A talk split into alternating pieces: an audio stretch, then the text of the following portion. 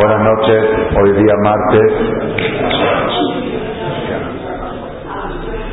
Para miércoles, ¿cuánto es de Sivan? 14 fue hoy, una noche ya es 15. 15 de Sivan de 5.775 y de junio, 21 de junio del 05. Botay estamos exactamente a una semana después de haber concluido uno de los días más importantes del calendario hebreo, que fue el día de Haga Shavuot, de Matan Torah. Esa fue la razón por la cual el martes pasado no hubo conferencia, porque recién terminaba la fiesta y terminó muy tarde. El suceso más importante de la historia, que más cambios más huella dejada la historia. Porque si no fuera por Shavuot, no habría ni Shabbat, ni Sukkot, ni Rosaná, ni Kippur, ni Purim, ni Rosh Chodesh, ni Tefilín, ni Mezuzá, ni Marcena, ni Kajam Shaul, ni conferencias, ni café, ni chivit, ni Shatot, ni todo lo que conoce, toda la estructura comunitaria que conocemos, es resultado del día de la entrega de la Torah, que fuimos consagrados como pueblo. El día de la entrega de la Torah sucedió molesta los muchachos o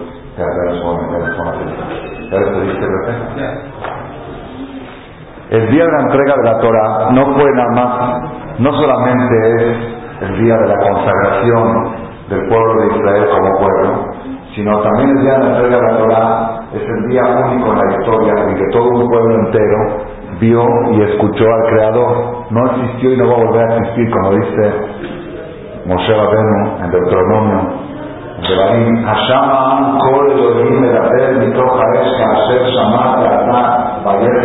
¿Acaso existió un pueblo que escuchó la voz de Dios en vivo y siguió vivo? ¿Lo pudo contar? No existió una sola vez en la historia, existió, mucha gente dice, si yo pudiera, si yo pudiera ver o escuchar a Dios, ¿sabes qué? Me conformo con un ángel de Dios, el llevo a ¿Cuánto pagaría? Ah, poder escuchar a un ángel, poder hablar con un ángel, con un malá, escuchar a Dios, ¿quién, quién sueña, quién piensa? Imagínate el, efecto impresionante que Hashem dice, a Hashem, yo soy Dios, no tendrás otros dioses, gloria a Elohim, al Panay yo quiero hacerles una pregunta. Si ustedes pudieran experimentar un experimento similar al de Matan pudieran experimentar y escuchar y ver lo que puede traer Dios al final. ¿Cuánto tiempo les duraría el efecto? ¿Cuánto? Si por cuánto tiempo estarían ustedes estremecidos y abnegados y entregados por haber escuchado la palabra de Hashem en vivo, no de un jajam Shaul, no una conferencia, no un seminario. ¿Cuánto tiempo? Una vez se preguntaron a un jajam, preguntaron a un jajam, ¿cuántas personas crees Tú, cuando tú das tus conferencias, ¿cuántas personas crees tú que se influencian positivamente de tus charlas? Cuando tú das una charla, ¿tú crees que la gente de veras le hace un efecto, le deja huella? ¿Cuántas personas? Dijo la verdad, si de todo el público, si de todo el público hay una sola persona, una sola persona, que el efecto de la charla le dure hasta el Reúna de abril, después de la charla de abril. Una persona que le dure y que le sirva para el efecto del Reúna después de abril, valió la pena toda la charla. Y si, si esa persona es el conferencista mismo, también valió la pena. Y como diciendo, ¿cuánto tiempo dura el efecto de una conferencia? Es muy... Yo leí un estudio, un estudio a nivel universal, que un público que está en una conferencia, ¿ok? Dice que el 10% del público retiene solamente el 10% de lo que se habló. Solamente el 10% del público retiene solo el 10% de lo que se habló. Está difícil, pero eso es una conferencia, una charla, por eso hoy en día necesitamos poner audiovisual todo tipo de cosas. Pero estoy hablando no de una conferencia, de un espectáculo en vivo, un espectáculo, si una persona ve una película a veces, que no se debe de ver, pero veces son películas que hablan de alma, de cosas que le queda a uno como algo así por un tiempo. Imagínate tú ver en vivo a Shem y escuchar. ¿Cuánto tiempo te puede durar el efecto? ¿Cuánto tiempo le duró el efecto al pueblo de Israel en al final?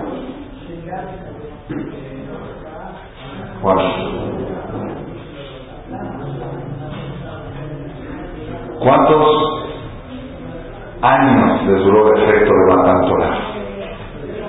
¿Cuánto tiempo después de haber escuchado la palabra de Dios, el pueblo judío se volteó contra Dios? ¿Cuánto tiempo? ¿Ah? Dice la Gemara en Maseje Shabbat, H. Amelech Rinsibó, Nirdina Tan Rejo, Alubá Kalá Shemezdaná Tajat Jupatá. Es insólito una novia que es infiel a su marido debajo de la jupá. Están todavía en el banquete, están en la boda, el día de la boda. Puede ser, ustedes han escuchado en el mundo más liberal, en el mundo más liberal, que una mujer casada haya sido infiel el día de su boda, que la mitad del banquete está bailando con uno y se van a ratito y regresan, con el vestido de novio y todo. ¿Se ha escuchado? No se ha escuchado. Una vez en la historia hubo donde el pueblo de Israel, en Ar Sinai, después de 40 días de haber escuchado la palabra, todavía estaban en la boda, todavía estaban en Sinai, no se habían retirado, estaban en el lugar. Ustedes saben que en, el concepto, en la psicología existe el concepto de la asociación. Cuando una persona ve algo, se acuerda de lo que sucedió en ese lugar. Tú llegas a un lugar y si escuchaste una música, te vuelves a acordar de esa música. O a veces cuando escuchas una música, te acuerdas del lugar. Eso se llama asociación. Si tú estás viendo el monte, lo estás viendo, estás ahí al lado todavía, donde hace 40 días viste a Shem y dijo yo soy Dios, no cometerás y lo harás bien. ¿Puedes ahí mismo agarrar un becerro de oro y decir, este es Dios? ¿Cómo puede ser? Entonces, ¿cuánto duró el efecto? ¿Cuánto duró el efecto? No duró 40 días, no duró el efecto. Yo así pensaba siempre 40 días, hasta que el año pasado ustedes preparando comentarios para la nueva edición de Shem en la Perashá de Barim, en Deuteronomio, capítulo 1, versículo 6, trae ahí un comentarista que se llama Rabeno Baje, que estuvo en España hace 700 años, dice, trae un midrash del Talmud, que hay discusión en el Talmud cuánto duró el efecto de al final. Una versión dice que el efecto duró pues 40 días, como se ve, a Otro dice no. 11 días después de la entrega de la Torah ya empezaron a pensar en hacer idolatría. En, la, práctica lo hicieron 40 días, pero ya la, idea de idolatría ya empezó a los 11 días después de la entrega. Como dice el Pasuk ahí, Ajad Asario Mejoreo, 11 días de. Quiere decir que 11 días duró el efecto. Otro dice que 7 días. Hay tres, cuatro versiones.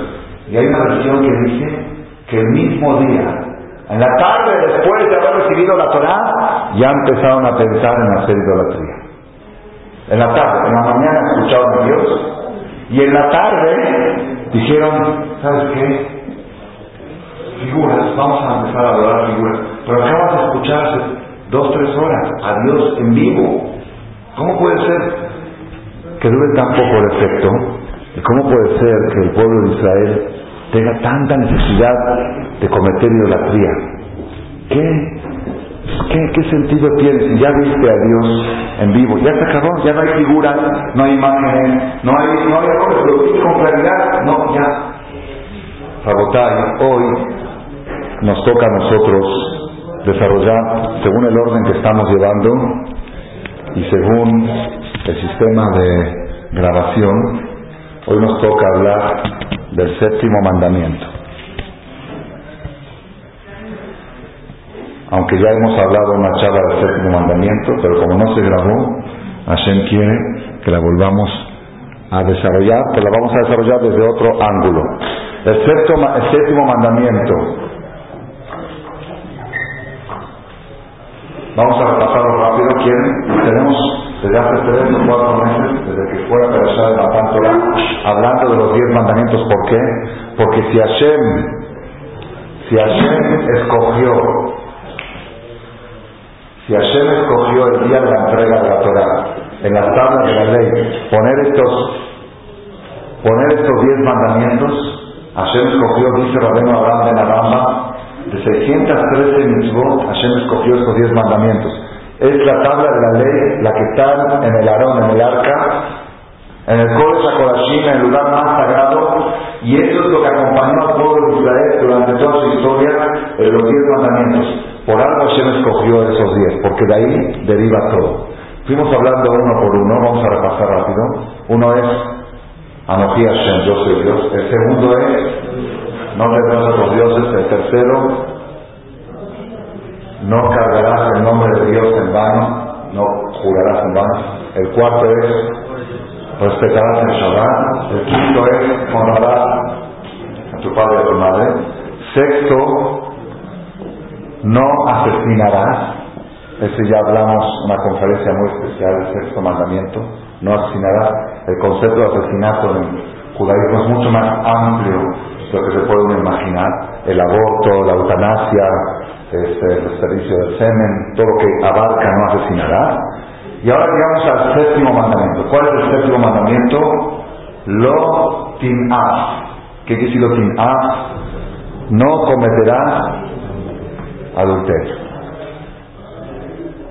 La palabra adulterio literalmente se, interpreta como acostarse con una mujer casada. Esa es la traducción literal. Pero dice aquí el comentarista Siforno, en nombre del Talmud, que aunque la palabra literal significa una mujer casada, pero la explicación y la interpretación de este mandamiento es cualquier relación, así dice. Y de Shetish, básicamente está hablando de Shetish. Shetish es una mujer casada. Pero, Vigladó Kol Pesura, cualquier relación prohibida está incluida en el séptimo mandamiento. Todo lo que es pecado de tipo sexual está incluido en el séptimo mandamiento. Ahora, ya hemos dicho en varias ocasiones, y lo vamos a repetir hoy para entrar al tema, que en la Torah no son diez mandamientos, son dos tablas de cinco. Así fue el error que hizo el marmolero aquí arriba. ¿Ah? Aquí arriba el marmolero se equivocó, puso Alex de Alex Alex de Alex y dijeron fue un error, y iban a corregir y que no. Si hicieron el error, que ya lo dejen aquí, no es un error, porque en verdad no, no es una tabla de diez, son dos tablas de cinco. Dice Midrash claramente que cada uno, el Alex primero está relacionado con el Alex segundo. Cuando dijo Anoji Hashem, yo soy Dios, es no matarás.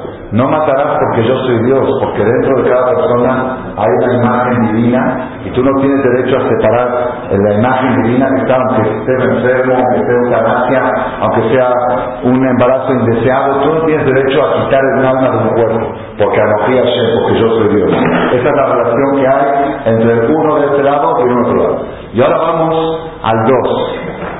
El segundo mandamiento es el equivalente, el paralelo al séptimo. ¿Cuál es el segundo mandamiento? Lo y no cometerás idolatría, no tendrás figuras. ¿Y cuál es el otro mandamiento, el séptimo, que, que es paralelo al dos? No cometerás adulterio. ¿Qué relación tiene adulterio con idolatría? ¿Qué relación tiene adulterio con idolatría? Pues la explicación natural es que toda persona que comete idolatría es como una mujer que es infiel a su marido, porque el pueblo de Israel está casado con Akadosh Baruj y si tú vas con otra, otra creencia, con otras ideas, con otra idolatría, entonces ya estás siendo infiel al matrimonio que contrataste con Akadosh Baruj Esa sería la interpretación más superficial de la relación que hay entre idolatría y adulterio. Pero hoy vamos a dar una explicación más amplia. En realidad, en el judaísmo, en la Biblia, en el Talmud, cuando el que estudia, el que repasa toda, todo lo que es, lo más que uno puede estudiar de lo que es la Torah y la historia que hay en la Torah, encontramos siempre una relación muy estrecha entre idolatría, entre el segundo mandamiento y el séptimo. Idolatría y adulterio casi siempre se ven juntos en el judaísmo, en la historia del judaísmo. Voy a traer rápido los ejemplos donde se encuentran juntos. Cuando el pueblo de Israel pecó en el pecado del sexo más grave a nivel, a nivel pueblo, ¿cuándo fue? En la historia de Moab, la famosa historia de las hijas de Moab, que cuando no pudieron maldecir al pueblo de Israel dijeron vamos a hacerlos pecar. ¿Cómo los hicieron pecar? Dice la Gemara. Pusieron tiendas de campaña en el desierto, estamos hablando en el año 40, ya antes de entrar a Israel. Pusieron tiendas de campaña, afuera pusieron a una viejita, la viejita por afuera y la jovencita adentro. La viejita afuera ofrecía mercancía, los judíos salían a buscar mercancía, decían, no tienes más barato, no tienes más barato, dice, adentro hay más barato. Y el judío para buscar más barato se mete adentro. Adentro quién está? Está la jovencita. Afuera está una vieja de 80 años, que ni se antojaba. Pero adentro estaba la jovencita, provocativa, casi desvestida, y ofreciendo mercancía verdaderamente más barata. Es uno de los errores del judío, que por el dinero arriesga su integridad, su matrimonio y toda su eternidad, por encontrar un poquito más barato. ¿Por qué fuiste a comprar ese lugar si sabes que ahí hay casas de guam y hay cosas prohibidas? Es que ahí venden más barato, ahí venden más barato para estar Mejor pagar más caro y haz de cuenta que estás pagando una póliza para no caer en pecado. El judío cayó en la trampa y se metió se mete adentro y le dice a la muchacha, ¿tienes mercancía? Dice, sí, pero ¿por qué no tomas una copa de vino? Dice, ah, qué bueno, vino fresco, rico, sabroso. Toma una copa de vino. Le dice a la muchacha, ¿y no quieres otra copa? A la segunda copa o a la tercera, dice Talmud, se le prende dará al paisano, al yudí, y le dice a la goyana, le dice, vamos a pecar. Y ella le dice, yo no puedo estar contigo porque tú tienes otras creencias. Hasta que tú no beses mi idolatría no te hinques a ella, yo no puedo estar contigo. Y el por el edad que tenía, pues no le quedaba otra más que hincarse a esa idolatría. Eso es más chitín. Entonces cayeron en idolatría y en adulterio, pecado del sexo, los dos juntos, y Hashem se enojó, ahí vino la epidemia, murieron 24.000 judíos, hasta que Pinhas, el famoso, hizo celoso que hizo, que mató a un presidente en el momento del infraganti, y ahí se paró la furia de Dios. Pero en la Torah vemos con claridad como la idolatría y el adulterio fueron juntos, el pecado del sexo y el pecado de querer van juntos, van de la mano. Pero todavía no se entiende por qué. Hay una Gemara impresionante, impresionante, que es, si no fuera porque el Talmud lo dice, nadie se atrevería a decir. ¿Cómo puede ser que el pueblo de Israel cometió el pecado del becerro de oro si ellos mismos vieron a Dios y lo escucharon? Dice la Gemara algo tremendo. Lo azu bene Israel taegel ela leatir la el pueblo de Israel cometió el pecado de idolatría con un solo objetivo. Con un solo objetivo. ¿Cuál es? Para permitirse a sí mismo los pecados sexuales. ¿De dónde se aprende? De la perashá de la semana pasada. Se vayar Moshe Taam y vio Moshe al pueblo, Bojé de Mishpejotat, estaban llorando por sus familias. ¿Por qué por sus familias? Porque antes podían tener relaciones con la cuñada, con la tía, con la prima, y después que se entregó la Torah, dijeron, esta, esta, esta, esta está prohibida. Entonces se pusieron a llorar, pues ¿por qué haces en cualquier fiesta familiar? Pues las cosas terminaban en una intimidad familiar, y ahora esta intimidad familiar está prohibida, por eso estaban llorando. El becerro de oro lo hicieron para permitir este. A ¿qué quiere decir esto? Quiere decir que el pueblo de Israel no quería pecar con idolatría. Ellos querían pecar con sexo, entonces ¿por qué hicieron idolatría? La respuesta es algo impresionante, lo escuché esto del maestro Rabbi Udal Shlita. Es la persona cuando va a hacer un pecado, cuando va a hacer un pecado, hay algo que no lo deja disfrutar. ¿Qué es? ¿Quién no te deja disfrutar de un pecado? Dios. El hecho de que una vez fuiste así con Jajam, de que fue una clase de Torah, yo no le garantizo que va a tener ganas pero este mundo ya lo perdió, porque a donde vaya esta clase lo va a perseguir. A donde va la conciencia de uno lo persigue. ¿Cómo estoy haciendo esto? Oye, si existe Dios y no me está viendo, y pues no puedo hacer esto. Entonces eso no lo deja disfrutar. Entonces para poder disfrutar el pecado, ¿qué tiene que decir la persona? No hay Dios.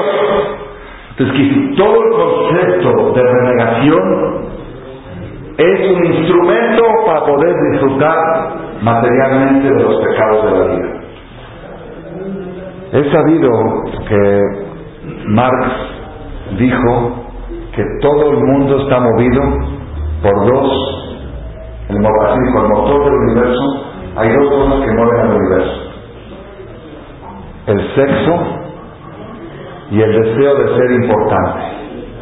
Cuando la persona ya no puede disfrutar de ser gata mayor, ahorita lo que lo mueve es el deseo de ser importante.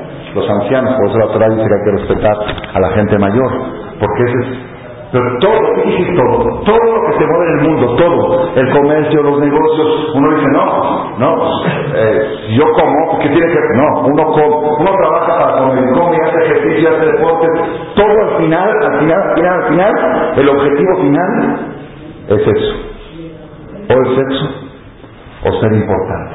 Ser importante cada vez es menos importante. Hoy en día quedó nada más el primero. Eso es lo que mueve el mundo. Todo el mundo está movido. La política está movida por todo lo que la gente quiere llegar a ser artista, hacer todo para qué? Hacer un buen futbolista, hacer, a tener dinero, todo para qué? Para llegar a eso. Es la motivación final. Pero hay una cosa que es toda, que es el temor a Dios. El temor a Dios no deja de disfrutar. Entonces la única, el único camino cuál es decir, eso no está comprobado. A mí compruébame que existe Dios, yo no lo vi. O hay otra forma, otra forma. ¿Sabes qué es Dios? Esto es Dios. Dijo mi maestro Rabales, si yo mañana declaro que esta ventana es Dios, les aseguro que en una semana tengo tres mil seguidores. Tres mil seguidores, que esto es Dios, ¿por qué? No habla, no compromete, no molesta. Yo quiero creer en algo, creo en esta figura, creo en esta, y ya, y después cuando voy hago lo que quiero. Pero si yo creo en un Dios que está en todas partes, es muy estorboso, porque está en todas partes. Es muy incómodo. El pueblo de Israel la semana pasada cuenta la Gemara, la Torah la Biblia, la Berashá de en números, el pueblo estaba en el desierto y se pusieron a llorar, a quejarse por el pan, el man. El man, decían, ya estamos cansados aquí en Egipto, teníamos pescado, teníamos cebolla, teníamos verduras, teníamos ensalada. Aquí que tenemos puro man. ¿Saben qué era el man? El man era alimento de ángeles, leche mapirín. El man era un pan que caía del cielo, que no tenía desperdicio, no tenía indigestión, no existía que me cayó mal, no hay me cayó mal, me duele el estómago, no hay el man era algo pura nutrición. No solamente eso, dice, bueno, pues yo quiero probar, ¿qué sabor quieres? ¿Qué sabor quieres? Imagínate que te dan un helado. ¿De, qué quieres el helado? ¿De crema o de chocolate? Cuando te preguntan qué dices, Ah, ¿qué dices? ¿De crema de chocolate de vainilla de fresa? La verdad, así es normal. No sé, no sé qué se me antoja. Me antojaría probar un poquito de cada uno, pero ¿sabes qué? Bueno, traen, dicen una bolita de crema. Imagínate que te den helado y te dicen, cuando tú lo chupas, el sabor que piensas es el que sientes. Si ahorita piensas chocolate, sabe chocolate. Ahorita piensas vainilla, vainilla. Ahora fresa, fresa. Ahora quiero sabor a cajeta, cajeta. Ese era el man. Lo que quieras. Pollo, carne, pavo, ganso, leche, queso, pastel. Puedes hacer un pastel de crema y no engorda. Imagínate que cosa. Puedes comer un man y sentir todo el sabor del pastel. Y no te hace, no te da colesterol, no te da problemas. El man era algo espectacular, espectacular. ¿Y por qué se quejaron? ¿Por qué se quejaron? Ah, ¿por qué se quejaron? La hermana dice, porque trae varias explicaciones. Primero que todo, porque caía todos los días. Y cada vez te ibas a dormir, y no podías tener nada de la cena. Y cuando te preguntaban qué vas a desayunar mañana, tú y tus hijos, hay cereal, hay compras, hay leche, man. ¿Y dónde está el man feno? Pues va a caer del cielo. ¿Y si no cae? ¿Y si a Dios se le pasa? Si Dios se atarea mucho mañana y se le olvida, además, somos tres millones de personas en el desierto, con niños. ¿Qué vamos a desayunar mañana? Si una mujer que tiene la alacena para un mes dice no tengo nada que comer. Imagínate si tiene nueve hijos en la casa y no tiene nada de la alacena, nada. ¿Qué vamos a comer mañana? Esa era la terapia. La terapia del man era educar a la persona a no pensar en mañana. Hoy tienes, no pienses en mañana. ¿Qué va a pasar mañana? Una vez llegó un señor anciano, perdón, un señor mayor, no tan anciano, un señor de 60 años. Dijo, Raro, estoy muy preocupado, muy preocupado, ¿por qué? Dice, porque no tengo un peso ahorrado. He trabajado toda mi vida y no he ahorrado un peso. Dice, bueno, ¿en qué trabajas? Trabajo de esto, soy empleado. ¿Y ganas bien? Sí. ¿Y te alcanza para vivir? Sí. ¿Vives bien? Sí. Entonces, ¿cuál es tu preocupación? ¿De qué te preocupa? mi preocupación es cuando yo tenga 80, 70, 80 años que ya no pueda trabajar. ¿De qué voy a vivir? Y dice, no te preocupes, no vas a llegar a esa edad. ¿De qué te preocupas? ¿Sabes, ah, por qué me dice así? Dios es grande. Dice, ¿por qué estás tan seguro del Dios que da la vida? Y dudas del Dios que da el sustento. ¿Acaso son dos? Si fuera que son dos, dice, yo confío en este y dudo de este. Pero si es el mismo, el hecho de preocuparse por mañana es una contradicción. ¿De cuál mañana estás hablando? ¿Quién es que va a llegar esa mañana? No, que Dios grande, yo tengo fe, que Dios me va a dar vida mañana. Va a dar... ¿Que Dios te va a dar vida mañana? ¿Estás seguro? Sí, sí, sí, sí. ¿Estás seguro? ¿Y por qué no me va a dar mañana? Ah, pues eso no sé. ¿Y por qué de una cosa estás seguro y de otra duda? Esa era la terapia del man. El que da la vida da el alimento. Man de Yahir, Haye Yahir Mezón. El que da vida da más. Eso pero eso también era una preocupación. Pero eso no era tan grave. La segunda era más grave. La Gemara dice que cuando venían como Sherabenu, un hombre y le decía, mi mujer fue infiel, mi mujer se fue con otro hombre. Y la mujer decía, mentira, mi marido es mal pensado. Yo la vi que se fue por ahí. Yo sospecho de ella. Yo no... ¿Qué le decíamos a ¿Ah? ¿Qué le decían? ¿Sabe qué? Espérese esta mañana. Mañana le resuelvo. Al otro día, si caía la porción de man de ella, caía en la puerta de casa del marido, quiere decir que fue fiel. Si fue infiel, caía en casa de su papá de ella. La porción del man caía en la puerta de la casa. Si ella fue fiel, le caía en casa de su marido. Si ella no, no hizo nada. Entonces, ¿y cómo se sabe qué? Esperen hasta mañana. Mañana la mañana se resuelven todas las dudas. Donde, así es, luego uno decía, pues tú me robaste, me robaste a mi esclavo. Decía, no, tú no robaste. Si caía la porción del esclavo acá, que es de, y si caía la porción allá, dice, esa situación no la podemos soportar. Vivir totalmente controlados por Dios.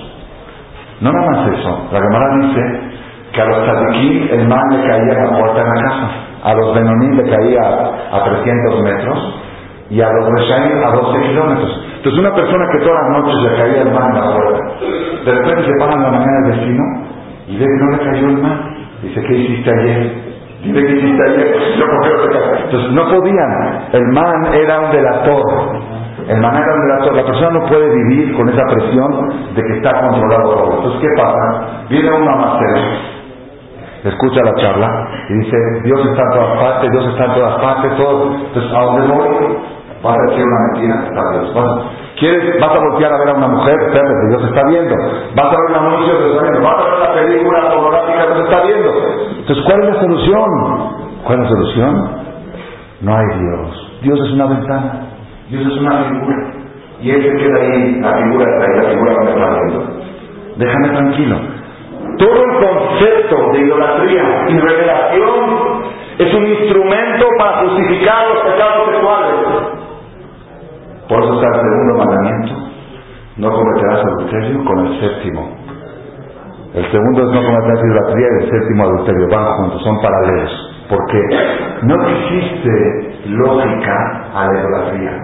No existe lógica que una persona crea en un muñeco. No existe lógica.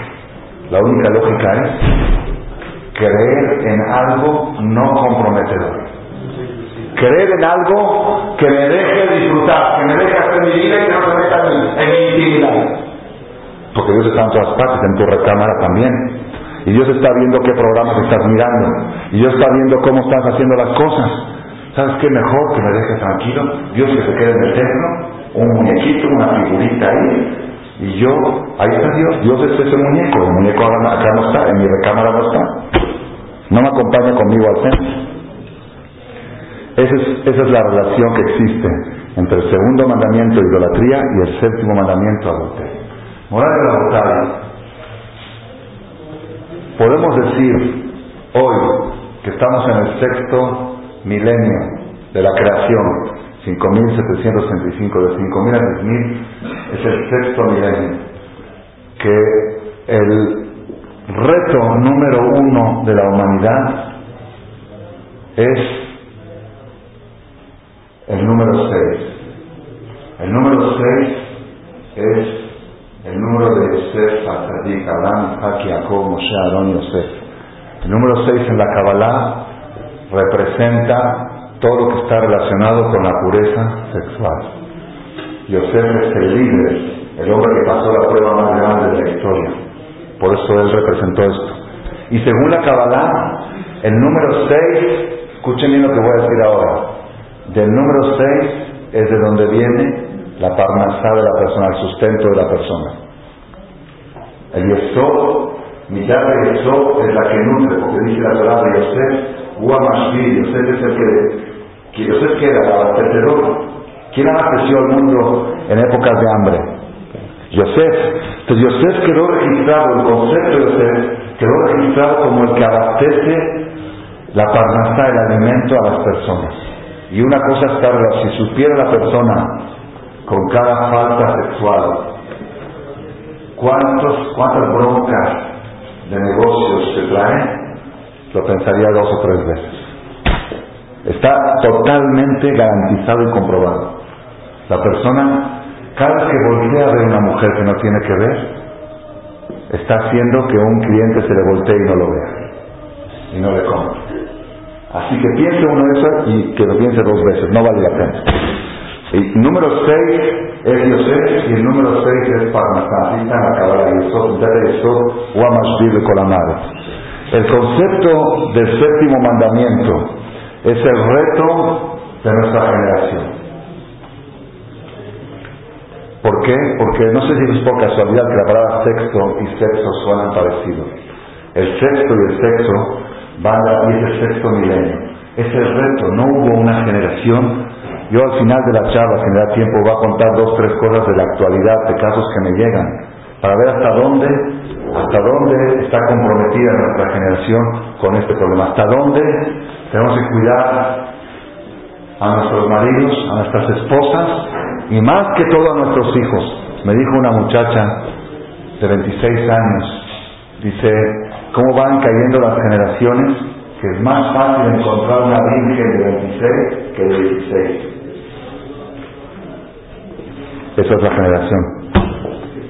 Eso me lo dijo hace unos años y ahorita yo creo que ya no, porque ya, ya esa 26 era la que tenía 16 entonces. Quizás es más fácil encontrar una de 30 que de 16. Las generaciones están decayendo en este aspecto a nivel inimaginable.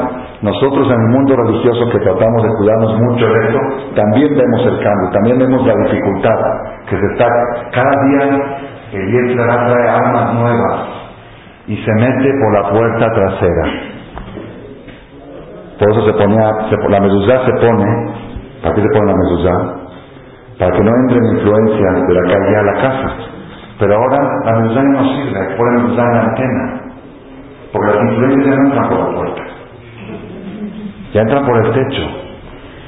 O hay que poner en el chip de banda ancha, de Prodigy, de Internet. Ya, ya el que, el que decidió quitar la televisión ya se le metió por otro lado. El satán se mete por donde menos uno se espera. Y ya cuando uno decide todo eso, no, pues ya te ponen anuncios que pegan por todas partes, y aquí una cosa y acá otra cosa. Y uno ya no sabe qué hacer, qué hacer con su familia, qué hacer con sus hijos. Es el reto de nuestra generación. El concepto, el concepto Lotin Af, no cometerás adulterio, en el judaísmo es mucho más amplio de lo que uno se imagina. Hace dos semanas leímos en la Torah el caso de un hombre que sospecha de su mujer con bases, cómo hacía el proceso para comprobar su inocencia o su culpabilidad con el agua del sotá. Están en Bamidbar, Perashat Nassau. Y ahí dice la Torah, esta es la ley de la mujer que le fue infiel a su marido, que le fue infiel a su marido debajo de su marido. Pregunta, mira, a cómo está eso. Una mujer que le fue infiel a su marido debajo de su marido, dice sí. ¿Cómo debajo? Una mujer que está acostada con su marido pensando en otro hombre es infidelidad. Debajo de su marido pensando en otro es infidelidad. No tiene la pena máxima que tiene la infidelidad. No le da la pena, pero para la Torah es infiel. La fidelidad tiene que ser eh, acción, palabra y pensamiento. Una mujer no puede decir que guapo está aquel hombre si no es su marido. No puede, si lo dice, ya fue infiel con palabras. Y una mujer no puede pensar que guapo está aquel hombre. A ver, digan ustedes, hoy que las mujeres en la Jupá firman y juran fidelidad, la mujer por su parte le juró serle fiel en afecto, pensamiento y palabra. Yo digo que ya no juren, que ya no juren, que ya no juren ante ser Torah, algo que no van a cumplir. Que no juren, es peligroso ese juramento. ¿Por qué? Las mujeres de hoy no pueden cumplir porque imagínate tú una señora que estuvo antes que llegue su marido de trabajo estuvo viendo una telenovela. Esa que no hay que verla, no verla. No verla, pero la ve.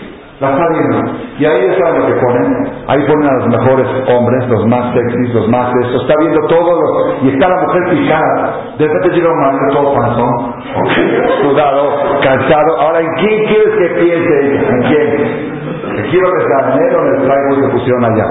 Eso es ¿Cómo, ¿Cómo se puede conservar la fidelidad del hombre teniendo ese aparato cuadrado en la casa? Es muy difícil, es muy difícil, es casi imposible.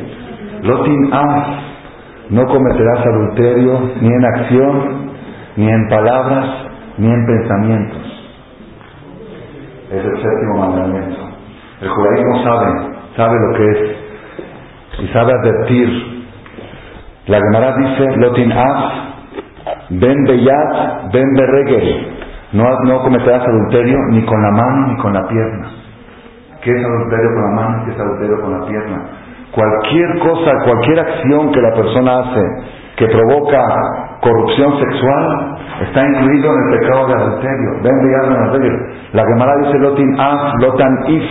No provoques que otros cometan, aquellos que producen esas películas y aquellos que tienen lugares de reuniones que pueden provocar estas cosas, están dentro de la prohibición de los dinamos. Dicen, no, pues yo no hago nada, yo hago negocio, yo hago business, lo no provoques que otros hagan pecados sexuales. El tema del sexo de la Torah es muchísimo más amplio, muchísimo más amplio. Uno dice, pues, oye, soy exagerado. Yo quiero que sepan una cosa, una cosa. Hay una frase en el Talmud que es la clave del séptimo mandamiento. La clave. La Gemara dice, en apotrofos la arayot. Esa es la clave. Tres palabras. En apotrofos la arayot. No existe garantía para el sexo. ¿Qué quiere decir no existe garantía? Nadie está protegido.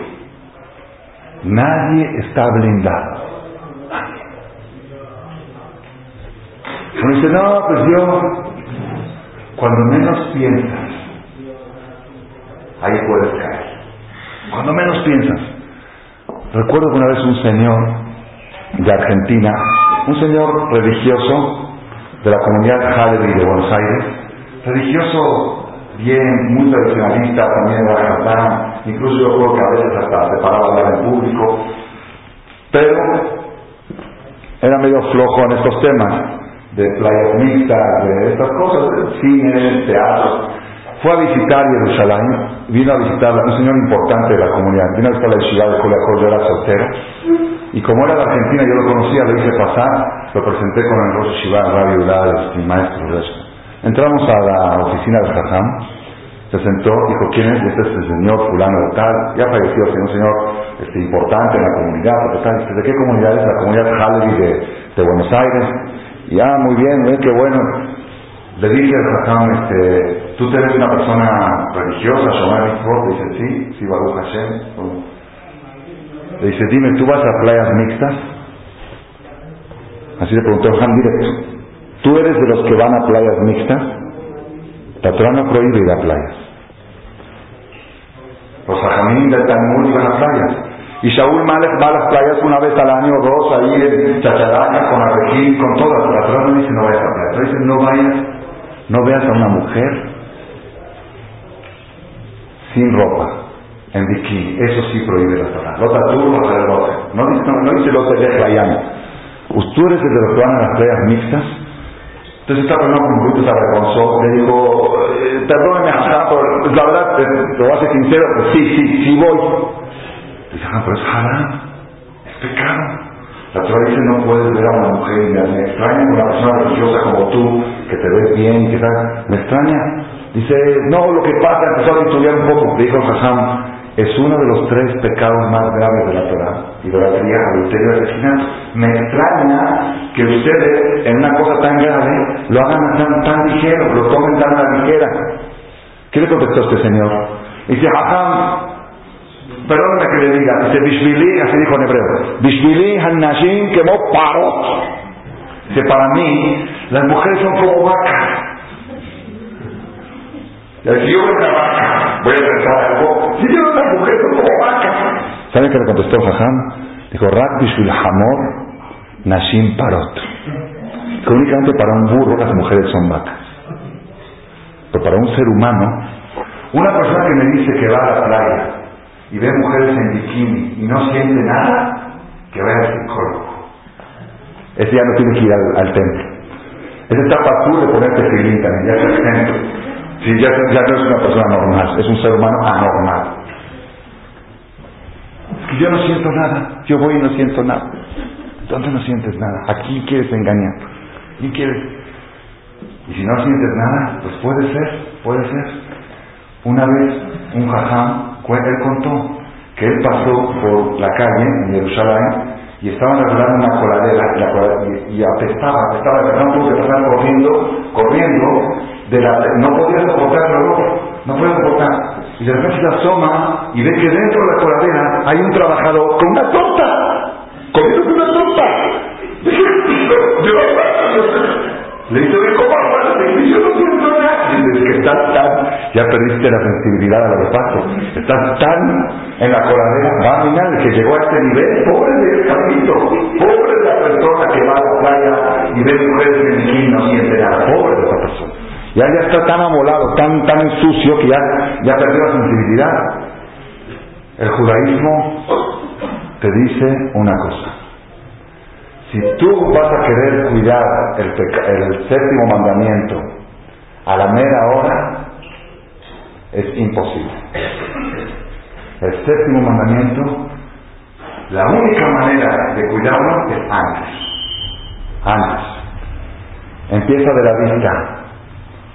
No veas.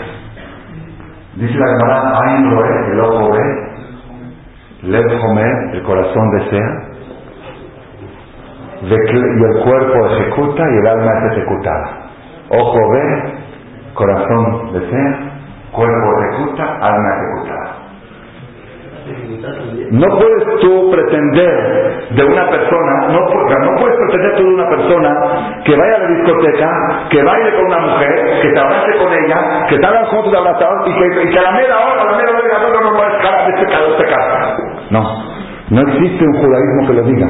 Tampoco lo dice, la Torah no lo dice. No lo dice, porque ya es, imposible. No lo dice. La Torah no pretende eso. ¿Por qué? Porque si Torah, ¿sabes, por qué? Porque entonces estarías torturando a la persona. Esa persona acaba traumada. Una persona que hace todo y a la mera hora dice, no, no, no, no, no. Esa persona acaba en el manicomio. La Torah te dice, no vayas, no bailes, no abraces, no toques. Entonces, las cosas son muchísimo más fáciles. No digo que son, también hay esperadas, pero es mucho más fácil. Ese Yitzhara todavía es fácil, no veas, no voltees. Bueno, una vez me equivoqué. ¿Cómo dijo? Le preguntaron a mi jajam. Entonces, ¿qué? ¿Uno tiene que caminar por la calle así? Dice, no. Uno que camine normal. Dice, la primera mirada no es haram, la segunda. Cuando dice, a ver, quiero ver qué tan pecaminoso está eso. ¿A qué? Esa, mirada, esa profundidad. Al normal uno ve que le cruzó algo, no pecado, pero cuando voltea por segunda vez se detiene, ahí es donde está el pecado. Si tú te controlas ahí, lo demás es muy, ya todo, todo se pone más ligero. Pero si uno se expone a todos los peligros y a la mera hora quiere frenarse, ahí ya no existe, ni siquiera Dios te puede frenar. En apotrofos no hay garantías para pecados de sexo.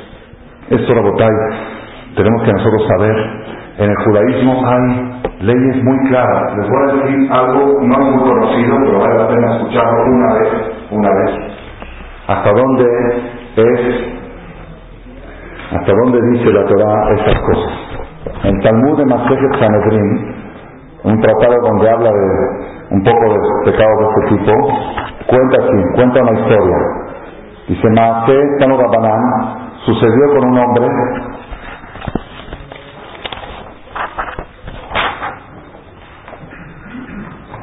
Dice la Gemara, Amar Abiudá Marab, Sanedrín, Talmud Sanedrín, hoja 75, columna 1.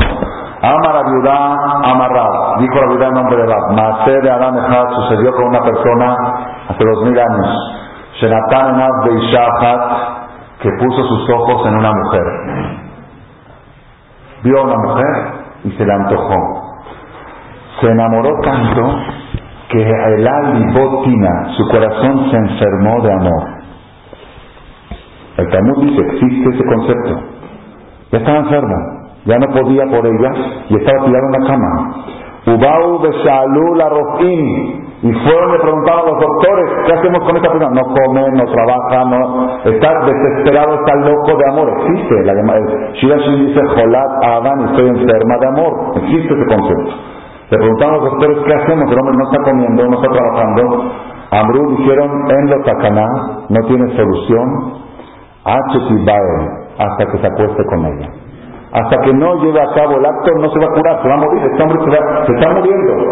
Ambrú Jajamín, dijeron Jajamín, Yamut, que se muera. Es de los tres pecados que hay que dejarse matar y no cometerlos. Si te dicen no te acuerdas, te mato, mátame, no se puede, que se muera. Luego vinieron los doctores y dijeron, ¿sabes qué? No necesita estar con ella para salvarse. Si ella se para, a si ella se para delante de él desnuda, eso lo va a calmar. Eso ya le va a calmar su enfermedad. Y amor, amor de Fanar que muera y que no se pare. Dijeron los doctores, ¿sabes que Probablemente no necesita, no necesita que se pare desnuda, sino con que platique, con que charle con ella de atrás, sin que la vea otras pláticas eróticas, íntimas, eso lo puede calmar a él. Y amor, veate saber y no me a caer, que se muera. Y que no platique con ella pláticas groseras de cosas de sexo, aún sin verla. Hay discusión en el Talmud si esta mujer era casada o era soltera. Así está aquí. Jalamar de Shetish, de Jalamar. Porque eso se llama, en el judaísmo, tiene una expresión, se llama avizarayu de alayu. Avizarayu quiere decir accesorios del sexo, derivados del sexo. No es el pecado en sí, sino son derivados. Y aquí hay una novedad muy grande. Nosotros pensamos siempre que hay que entregar la vida por no cometer el mero pecado. Pero por detalles como estos de verla en bikini, de verla exhibida o platicar con ella, pláticas eróticas, entregar la vida, no es pero entregar la vida, es decir, estos tres pecados, idolatría, adulterio, asesinato, hay que entregar la vida no solamente por el pecado mismo, sino por los derivados, de, por lo que está relacionado con ese pecado. Le dijo Zahán Udades a este señor de Argentina, ¿cómo es posible un pecado de los más graves de la Torah que hay que entregar la vida? Ustedes lo hacen como si fuera que ni siquiera, ni siquiera sienten que es haram, como dijo, son, son ni siquiera, ni siquiera lo toman en cuenta como pecado. Le dijo Jajamades a este señor, En, Buenos, en Argentina es puro costa. Todo, todo, todo, todo, el, todo el territorio argentino es limítrofe con la playa, todo. Hay miles de kilómetros de playa, todo largo es playa. Dice, ustedes con las relaciones que tienen ahí con el gobierno, no pueden conseguir que les asignen, un, como en Israel, una playa para poner hombres de un lado y mujeres de otro, como hay playas que hay en Israel. Dijo, sí, sí podemos, ajá, pero no va a ir nadie. Dice, ah, entonces ¿a qué va la gente? ¿Ok? Tú sabes que la gente va a eso. De los pecados más graves. Rabotai, el Shuhan Aruch, el Shuhan Aruch tiene leyes muy claras, muy claras. Y la persona que respeta la ley del Shuhan Aruch es casi, casi imposible que le fallen las cosas. Shuhan Aruch, lo que voy a leer ahora, ahora no son hombrot. Hombrot quiere decir exageraciones. Estos códigos de leyes. Código de leyes es lo que tiene que estudiar un juez, un rabino para ser juez. En el sector el de de matrimonios, matrimonios y divorcios, todo lo que está relacionado es el sector de. En el capítulo 21, ahí hay un inciso especial que dice cuál es la conducta adecuada eh, respecto al séptimo mandamiento. No adecuada por moral, sino por ley. Ley, alajá. Dice así. Sarich Adam, capítulo 21. Sarich Adam leitrajek meanashim meot meot necesita la persona alejarse de las mujeres mucho, mucho, doble mucho. Yo estoy muy alejado, muy, muy, muy. Meot, meot. ¿Qué es meot, meot? En muy pocos lugares van a encontrar en toda la Torah la palabra meot, meot. Mucho, mucho. Porque normalmente uno dice, mediano.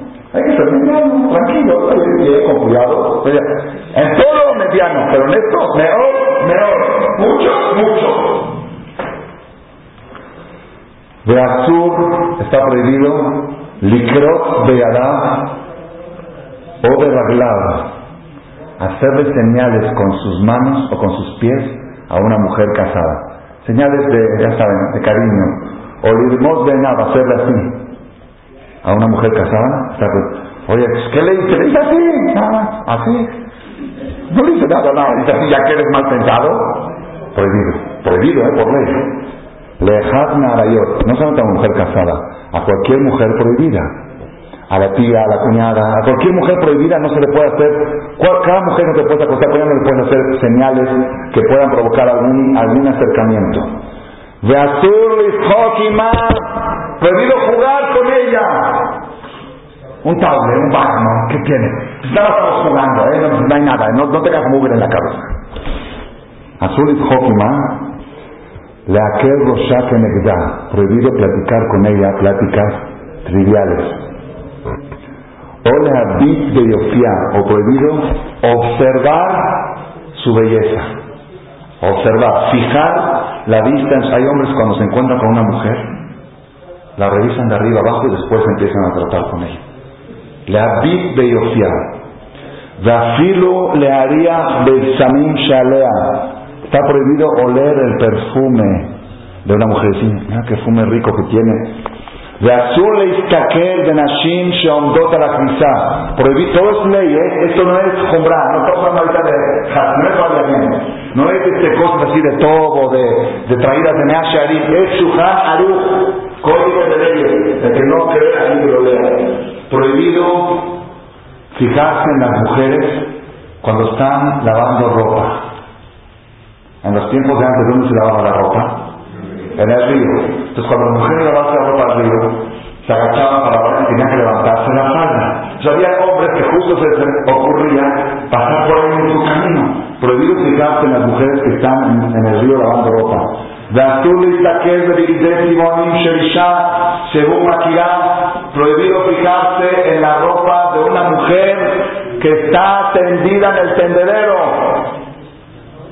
Él conoce de quién es esa ropa, porque al ver esa ropa va a pensar en ella. Oye, pero ¿qué tienes tú en la cabeza? ¿Mugre? ¿Qué, ¿Quién va a pensar? Está la ropa, paso por un lugar, ves el tendedero y ves la ropa de una mujer que la conoces, colgada, no puedes observar esa ropa. Prohibido, ley. Pagai Shabbat Bashuk se encontró con una mujer en la calle. Azur le aleja jarea, prohibido caminar detrás de ella. Estás caminando y gusta una mujer a que no delante de ti. ¿Qué tienes que hacer? Cruzarte enfrente. Rat ajarea, un mesalcal o le o al lado o enfrente. Veloya ador de donam, que no pase la persona por la puerta de una mujer prostituta, afilu bebijú aunque se aleje dos metros, diga un no pases por esa calle, no pases por Garibay, ni pases, ni de pasar. Búscate vías alternas, utilice vías alternas. Azul, ¿eh? ley, ley. והמסתכל אפילו באצבע קטנה של אישה el que se fija, aunque sea en el dedo pequeño de una mujer, de mi de no tiene intenciones de gozar de su belleza, que quiero destaque de la torre, como si está mirando su intimidad más íntima. De Artur Ishmoa Koler va prohibido escuchar la voz de una mujer cantando, o Lirosarán, de Caben dejar, y todo el que hace una de estas cosas que dijimos, de todo, de hacerle así a una mujer, o de voltear a ver, ¿qué le hacían a esta persona? Maquino Makat Mardut, 39 latigazos. Igual como si comió jazir. ¿Qué come jazir? Le 39 latigazos. Bien, dos testigos. Nosotros vimos que él fue y volvió a ver a las mujeres cuando estaba lavando la ropa. ¿Ven? Uno, dos, cuatro, cinco. En los tiempos que había de Hoy en día no hay de ¿Pero por qué dice esto? Para explicarte que esto no es moral. Esto es ley. Es ley. Es, prohibido. Bueno, acá hay una buena para los que están poco asustados. Mutar vista que está permitido fijarse en una mujer soltera para ver si te gusta para casarte con ella. ¿Vale? Para que veas que no todo lugar, todo tiene su lugar. ¿Quieres fijarte en una mujer para ver si te cae de la ¿Sí? Velo, y no solamente eso, sino que es recomendado que el hombre la mire bien antes de casarse para ver si le gusta, para que después de casado no haya problema de Shalom Bay que el hombre voltee a ver a otras mujeres. Entonces es recomendable que el hombre observe bien a la mujer que se va a casar con ella para ver si de le gusta. A valorista que él va a ver, no, pero que no se fije en ella en forma de morbo, sino que la vea en forma de normal, una belleza normal, no en forma, ustedes entienden mejor que yo lo que está diciendo, ¿ok? Después habla de que el hombre también está permitido ver a su mujer en cualquier circunstancia, en cualquier situación, porque es su esposa, a pesar de que ella está en de que ella no está ahorita en su tiempo que puede estar con su marido. Entonces hoy es mujer jamás prohibido verla, y está permitido porque como él sabe que se le va a permitir después, no tiene tanta dificultad y se aguanta. Pero igual que no platique con ella pláticas de intimidad, porque eso puede llevar a caer en pecado con su mujer, no menos está prohibido. Azul Leishkamesh de teniendo ley prohibido recibir un servicio de una mujer. Ven Gerolán, ven que tan tanto grande, tanto pequeña. Shema Yabó Lide y Ura de iba a llegar a pensar algo. Ver Shimush ¿qué tipo de servicio está prohibido? Ver Shizat Panad Yadab que la mujer lo bañe al hombre. Veafiru Litzok Lomain Yirjot Panad Yadab aunque ella no lo lave, nada más le prepara el agua caliente para que él se bañe, como se acostumbraba en el tiempo de antes, y en agua la tina, una mujer no le puede llenar la tina a un hombre para bañarse, excepto si es su esposa. Pero si no es su esposa, no le puede llenar la tina.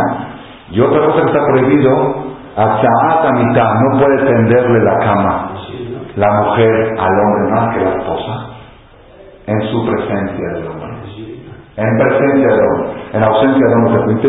Y me cosas, prohibido que una mujer le sirva la copa a un hombre, una mesera. O una dueña de casa, anfitriona, muy servicial. Toma, te sirve un poquito de vino.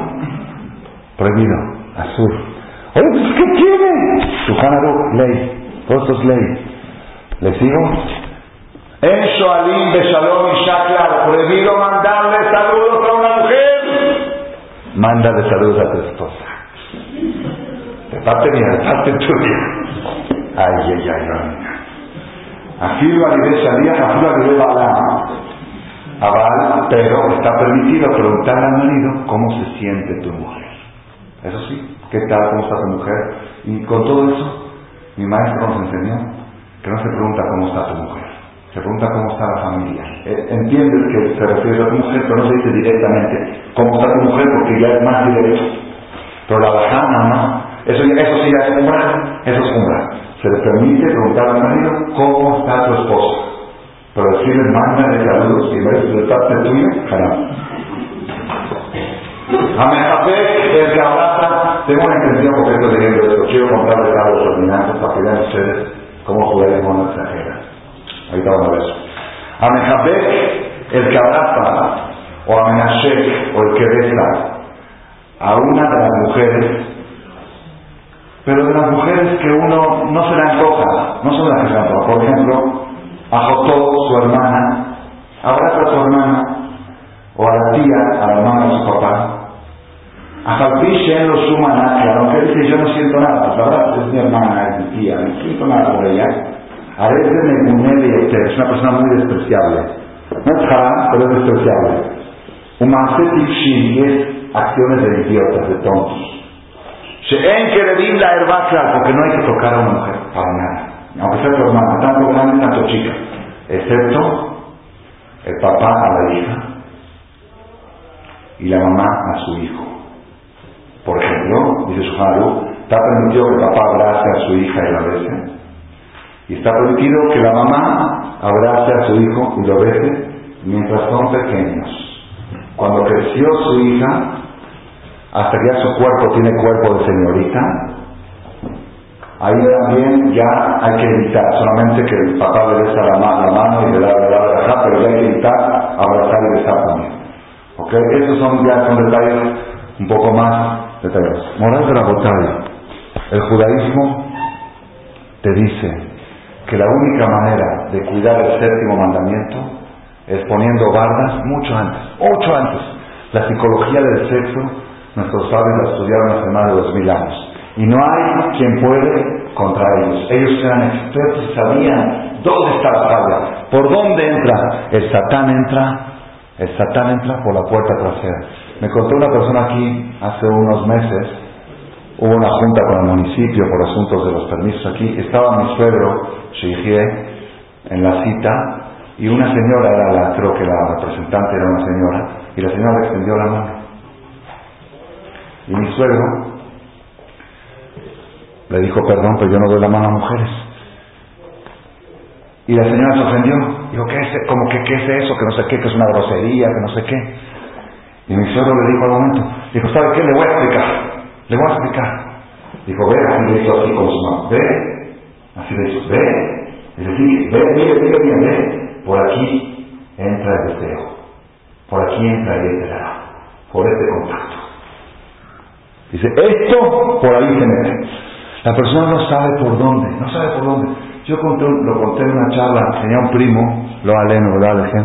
En Israel, un primo joven de 19, 20 años, me contó cómo convivió con una mujer casada, que su marido estaba en el ejército en Iruí, 30 días en Israel la ley es que cada, cada, año 30 días tiene que hacer servicio militar. Y él vivió con ella 30 días. Quién sabe si no dejó hijos bastardos. Quién sabe si no dejó embarazada. Dije, pues estás loco, ¿cómo llegaste a hacer eso? ¿Cómo llegaste a eso? Me dice, no, es que estaba yo en el camión, en Israel se viaja mucho en camión, y al lado mío estaba sentada una señora. Y me dijo la señora, ¿y esta cigarria? ¿Tienes un cigarro? Pues yo, soy muy educado, y le dije, sí, le di un cigarro. Me dice, ¿me lo puedes entender? Y yo, pues, soy muy educado, te lo entendí. ¿Y lo demás? Ya hay victoria. Ah, si él en ese momento hubiera dicho, ¿quieres cigarro? Sí, y punto. Y se terminó. ¿Me lo puedes entender? Se terminó. O quizá ni siquiera el cigarro se lo tenía que dar. El hombre, lo dijimos en la charla hace tres semanas, el hombre debe de ser muy cortés, pero con las mujeres, cortés. ¡Cortante! Es la única forma de evitar. Cortés, sí, pero con el sexo opuesto, cortés. Únicamente con tu mujer. Los hombres todos ya sonriendo, con todas las mujeres por la calle, llegan a la casa con cara de vinagre. Todas, las sonrisas se las en la calle. Ya no les quedó para su esposa. Y la mujer todo día estuvo repartiendo besos a todo el mundo. Por acá y por acá y por acá. Y cuando viene su marido, pues ya no tiene, no estoy cansada. ¿De dónde va a tener ganas? Ya, ya, ya agotó todos sus recursos. La Torah sabe. La Torah es inteligente, es sabia. Es prevenir, más vale prevenir que lamentar. Esto es Rabotai, hay mucho lo que extender, muchos ejemplos, muchos ejemplos del Jafet Haim. Ustedes saben que la Torah prohíbe, prohíbe que un hombre esté en un lugar privado con una mujer. La Torah prohíbe. No puede estar en un cuarto solo un hombre con una mujer, el cuarto tiene que estar abierto. Ya sea el ginecólogo, ya sea el dentista, ya sea el abogado, ya sea quien sea. Si no saben todos los problemas que hay por esos lados, yo me consta, me dijo el ginecólogo, me dice, tú no sabes cómo las mujeres me provocan. ¿Cómo? ¿De qué estamos hablando? Nosotros tenemos la costumbre que el marido acompañe a su mujer al ginecólogo y si no lo acompaña a su mamá, no puede entrar sola. Ni con hoy en día menos que nunca, menos que nunca. Hasta en el elevador hay opiniones de Jajamín que está prohibido que un hombre esté con una mujer sola. Uno dice, pero el elevador, no, es muy ah, en el elevador, si yo les contaría las cosas que pasaron aquí en el deportivo, en el elevador. Casi se estaba destruyendo un matrimonio. Nada más porque el hombre, el hombre casado de cincuenta y pico de años, agarró a una mujer que estaba en traje baño y la, levantó, la cargó en el elevador. Y la mujer fue y le contó a su marido, y su marido, que era segundo matrimonio, fue y amenazó a la vida que a este hombre o los comunes de la comunidad o le va a. Yo estuve presente en el caso, tuvieron que destituir la comunidad, no podía subir al jefe. Era el elevador. Pues ¿qué hizo? Nada, pues nada. Tenemos que saber que hoy en día más que nunca, más que nunca, más que nunca. La Torah prohíbe, Jafet Haim, era un jajá de lo más grande que se puede falleció hace como 80 años, lo que se puedan imaginar. Tenía él 75 años y lo vino a visitar un rabino que tenía 80 y él tenía una sirvienta de 85. 75, 80 y 85. Entró la sirvienta y trajo un té, ¿quiere té? Aquí está el té. Después de 15 minutos entra la sirvienta a recoger los vasos vacíos. Se puso el rojo Dice, ¿qué se creen? ¿Que somos malajín? ¿Somos ángeles? ¿Somos ángeles? ¿Para qué tiene que entrar una mujer dos veces? Está bien, la primera vez entró para servir, pero ¿qué creen que no somos de carne y hueso? No, pues que somos ángeles, somos ángeles, podemos ver tantas veces mujeres, está bien, entró a servir este, ¿para qué tiene que entrar a coger el vaso? ¿Somos ángeles? ¿Somos malajín? ¿Somos ángeles? Jafet Jaim, ustedes saben, cuando leemos la Torah en Kippur, la tarde de Kippur, la tarde de Kippur, cuando acaba, está acabando Kippur, ¿Existe un momento más celebrado del año que acabando Kipur? ¿Existe? No creo que exista. Ayunando ya 24 horas casi. Y rezando, y se dijo, y Hatati, y prometiendo, y siguiendo, rezando. Sacan el Sefer, ¿saben qué se lee? ¿Qué se lee en el Sefer? Pues yo pensé que iban a leer cosas de la llegada de Mashiach, de la Kabbalah. ¿Qué se lee en la Torah? ¿Ah? No te acuestes con esta, no te acuestes con esta, no te acuestes con... Así está. Eso es para leerlo la tarde de Kippur. Eso es para leer la tarde del día más sagrado del año.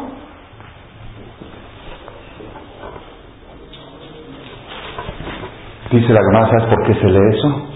Porque el día de Kippur las mujeres están muy bien vestidas. Y puede pasar que un chavo esté viendo a y volteando por aquí y por allá, y se le puede ocurrir algo. De Kipur, la tarde de Kipur, ¿quién va a pensar en la tarde de Kipur? Ya no sabes que después acabamos el baile de Kipur. Va a ¿Qué es baile de Kipur? Baile de Satán. Es para agarrar todo Kipur y echarlo al bote de basura. Para eso es el baile de Kipur. ¿Qué es baile de Kipur? ¿Quién baila ahí? ¿Moshe Rabeno? ¿Abraham, Isaac, Jacob? ¿Quién está bailando? Los duendes están bailando ahí. Los aquí. No es para hacer matrimonio, es para hacer matrimonio. No hay, forma de hacer matrimonios. Ahorita van a resolver el problema de los matrimonios con los medios de Kipur. No se puede resolver problemas haciendo pecados. Pero en la tarde de Kipur, para que veas que Satán se mete por cualquier puerta, por acá, por allá, se mete por Kipur, se mete por... Eso la persona tiene que saber el séptimo mandamiento. El séptimo mandamiento, les voy a decir algo. Ustedes saben qué curioso, lo vi esta semana por primera vez. Al otro día de la entrega de la Torah, el papá de Moshe Rabbeinu se divorció de su esposa, porque era su tía. El papá de Moshe estaba casado con su tía, dice atrás, la hija de Levi. Y como a partir de la entrega de la Torah ya se prohibió, a otro día le tuvo que dar. Le dijo, ¿sabes qué? Ya ti, búscate otro marido. La mamá de Moshe y Aarón y Miriam se divorció y se volvió a casar Abraham con otro hombre y tuvo otros hijos. Así que la semana. Si todo, todo tiene su sistema la Torah. Y la Torah te dice, la Torah te dice, todo se permite en el lugar correcto, con la mujer correcta. Todo se permite. La Torah no acepta esas religiones que dicen prohibido casarse. Prohibido casarse. Un hombre no casado no puede sufrir el templo sagrado. En Betamidash, el Cohen Gadol, el día de Kippur, le preparaban una esposa una esposa de reserva. ¿Por qué? Porque dice que la condición para poder fungir en el Kodesh es ser casado. ¿Y qué pasa si se le muere la esposa en la mitad de Kippur? Tiene que tener una reserva. Un Cohen tiene que ser casado. La Torah es al revés. La Torah te dice, porque dice lo no cometerás adulterio, no cometerás, porque dice dice, porque si lo tienes que hacer con la forma correcta, en el lugar correcto, con la mujer correcta, y algo bien hecho. Yo conté una historia, a no me da tiempo de contar, como un jajam se metió debajo de la de la cámara matrimonial de su maestro, error, hizo un error, pues lo hizo para aprender, y él cuenta que en el momento que estaba abajo escuchó la plática de su maestro con su esposa a la hora de la intimidad y dijo, Así dijo desde abajo, dice, parece que es la primera vez que lo hace. De tan entusiasmado que estaba, dijo, ¿qué haces tú ahí? Dice, para mí es doctorar y yo tengo que aprender. Pero de paso el Talmud nos cuenta, yo creo que es una, no sé si estuvo bien hecho, pero de paso el Talmud nos cuenta para enseñarte que los grandes también hacían las cosas como nadie lo sabe hacer, pero en el lugar correcto. Si tú sabes cuidar el séptimo mandamiento, enfocas todo tu entusiasmo y todo tu apetito y todo tu deseo y todo tu cariño y todo tu amor y todo lo que tienes en ese aspecto, lo enfocas en el lugar correcto. Lo, ah, hazlo, pero en el lugar correcto. Eso es lo que dice la Torah. Y Rabotay les voy a decir algo último para terminar. Nuevo. Ah, les prometí que les iba a contar. Ok.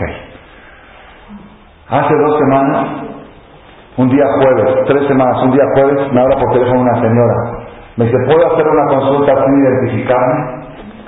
Le dije, si necesita un consejo, le dice, me da pena identificarme. Le digo, ¿qué, dice? Usted habla mucho en sus cassettes, yo escucho mucho sus cassettes, usted habla mucho que hay que perdonar y perdonar y perdonar y perdonar.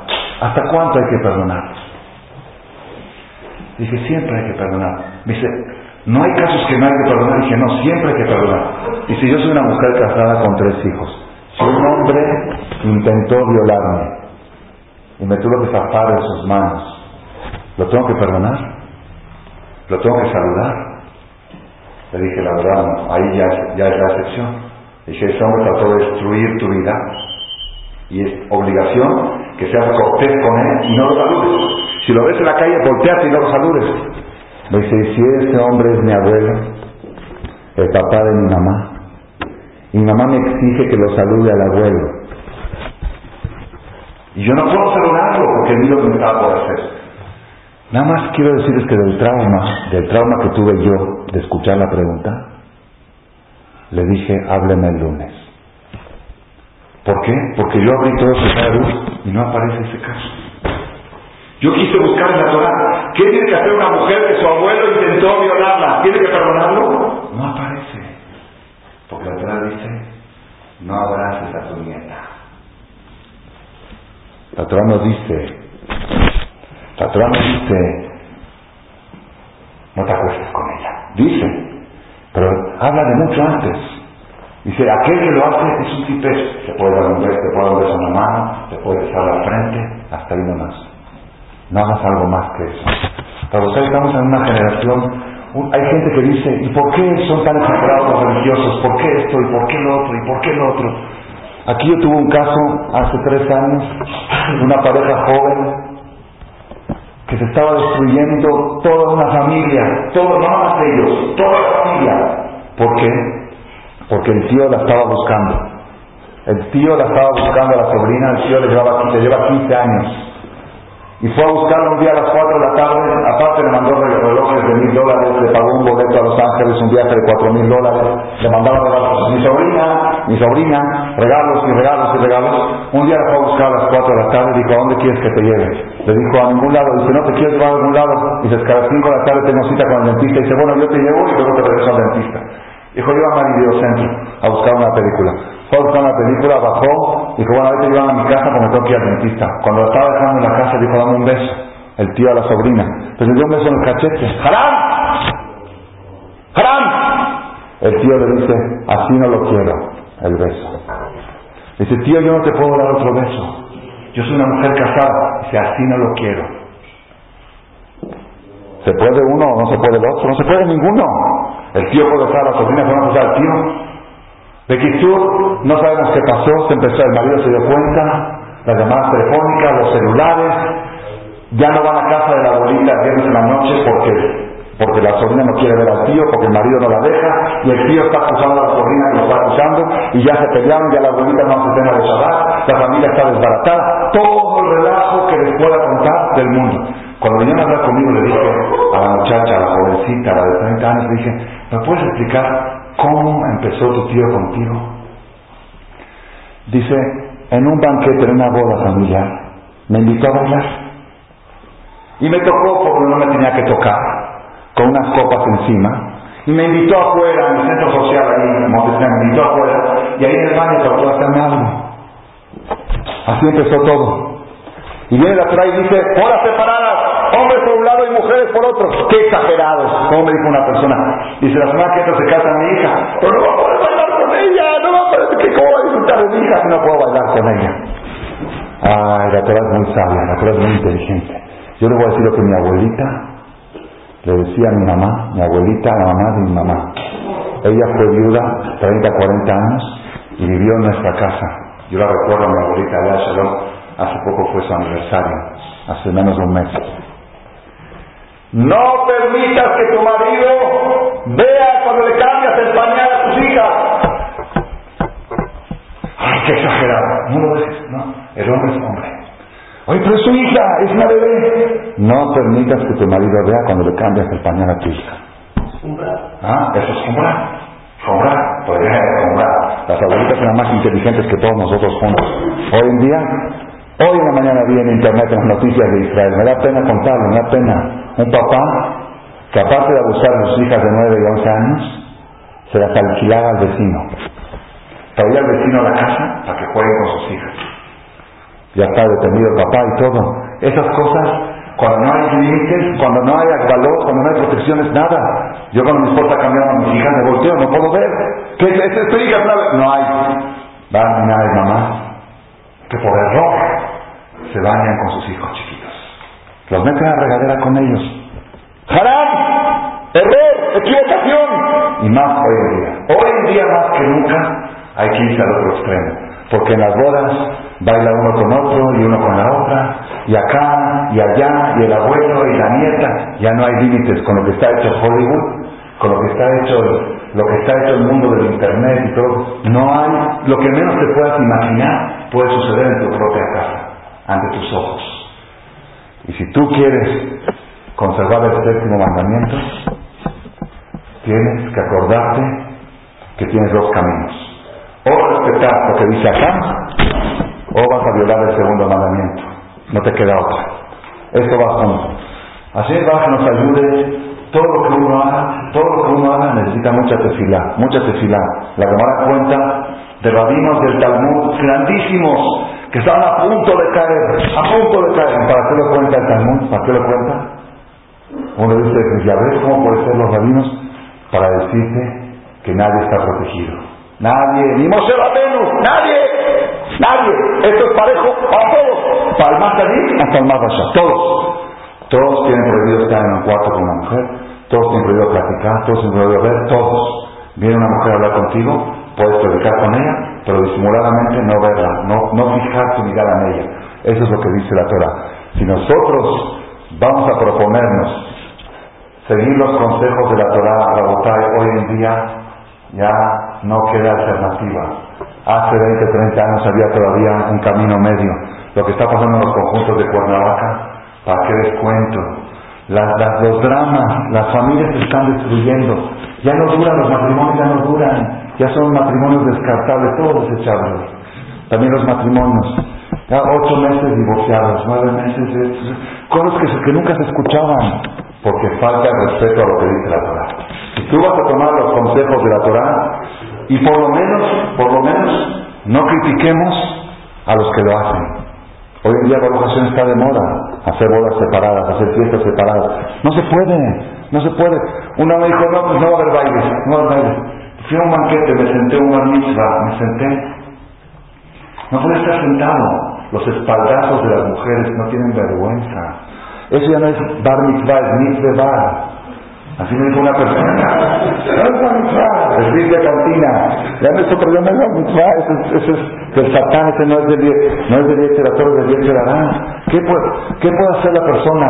Tenemos que tratar de comprender, asimilar y aceptar. Yo sé que es difícil, es contra todo lo que vende la televisión y todo lo que vende bien dará, pero si queremos conservar lo poco bueno que queda en el mundo, el séptimo mandamiento, Hashem nos ayude, que podamos conservarlo con firmeza y poder tener una, familia íntegra nuestros hijos enderezados y bien educados, para así poder, de terminar ese sexto milenio tan difícil, recibir al Mashiach Tirkeno. Amén.